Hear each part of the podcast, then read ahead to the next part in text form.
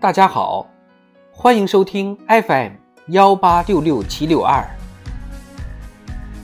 世界上最精彩的演讲词：地球在转动。伽利略。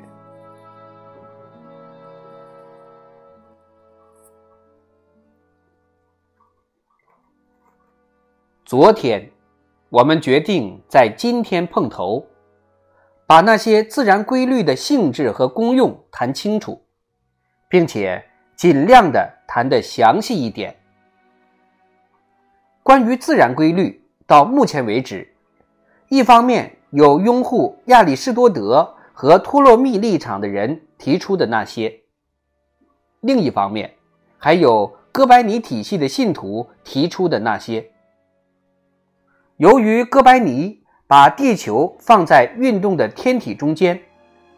说地球是像行星一样的一个球，所以我们的讨论不妨从考察逍遥学派攻击哥白尼这个假设不能成立的理由开始，看看他们提出些什么论证，论证的效力究竟多大。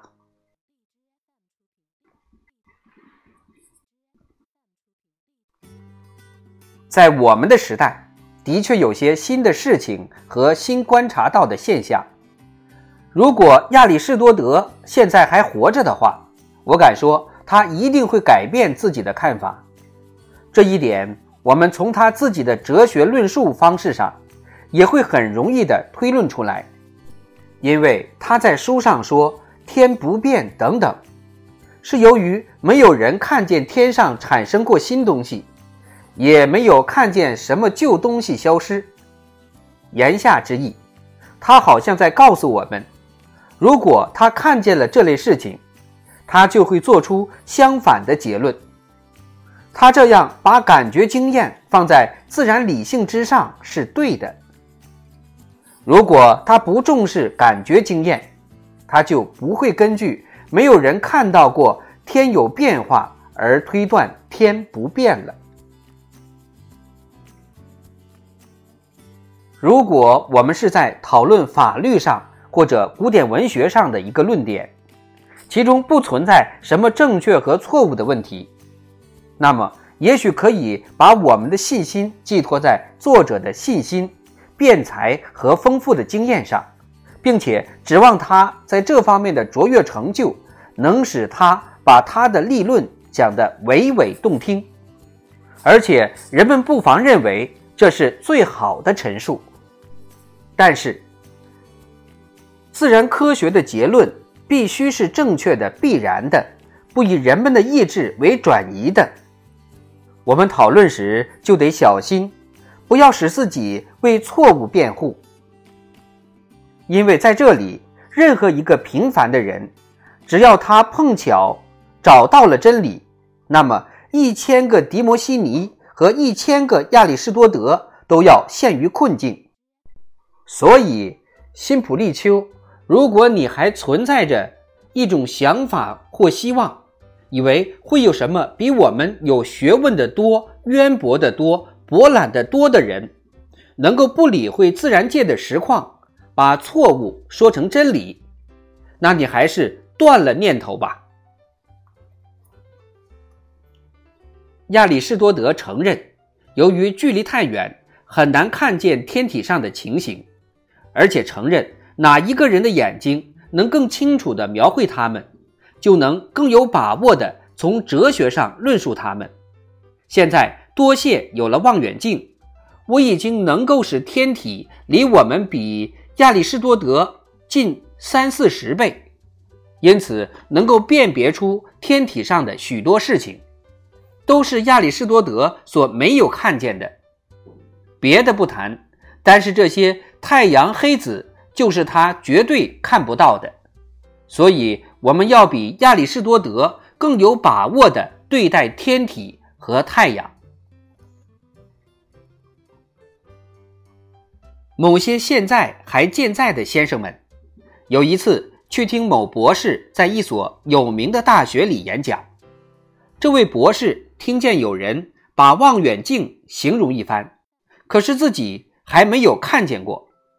就说这个发明是从亚里士多德那里学来的。他叫人把一本课本拿来，在书中某处找到关于天上的星星为什么白天可以在一口深井里看得见的理由。那时候，那位博士就说：“你们看，这里的井。”就代表管子，这里的浓厚气体就是发明玻璃镜片的根据。最后，他还谈到光线穿过比较浓厚和黑暗的透明液体，使视力加强的道理。实际的情形并不完全如此。你说说，如果亚里士多德当时在场，听见那位博士。把他说成是望远镜的发明者，他是不是会比那些嘲笑那位博士和他那些解释的人感到更加气愤呢？你难道会怀疑，如果亚里士多德能看到天上那些新发现，他将改变自己的意见，并修正自己的著作，使之能包括那些最合理的学说吗？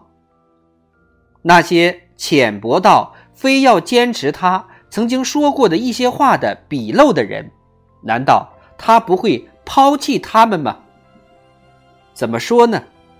如果亚里士多德是他们所想象的那种人，他将是顽固不化、头脑固执、不可理喻的人，一个专横的人，把一切别的人都当作笨牛，把他自己的意志当作命令。而凌驾于感觉、经验和自然界本身之上。给亚里士多德戴上权威和王冠的，是他的那些信徒，他自己并没有窃取这种权威地位，或者据为己有。由于披着别人的外衣藏起来比公开出头露面方便得多，他们变得。非常懦弱，不敢跃出亚里士多德一步。他们宁可随便的否定他们亲眼看见的天上那些变化，而不肯动亚里士多德的一根毫毛。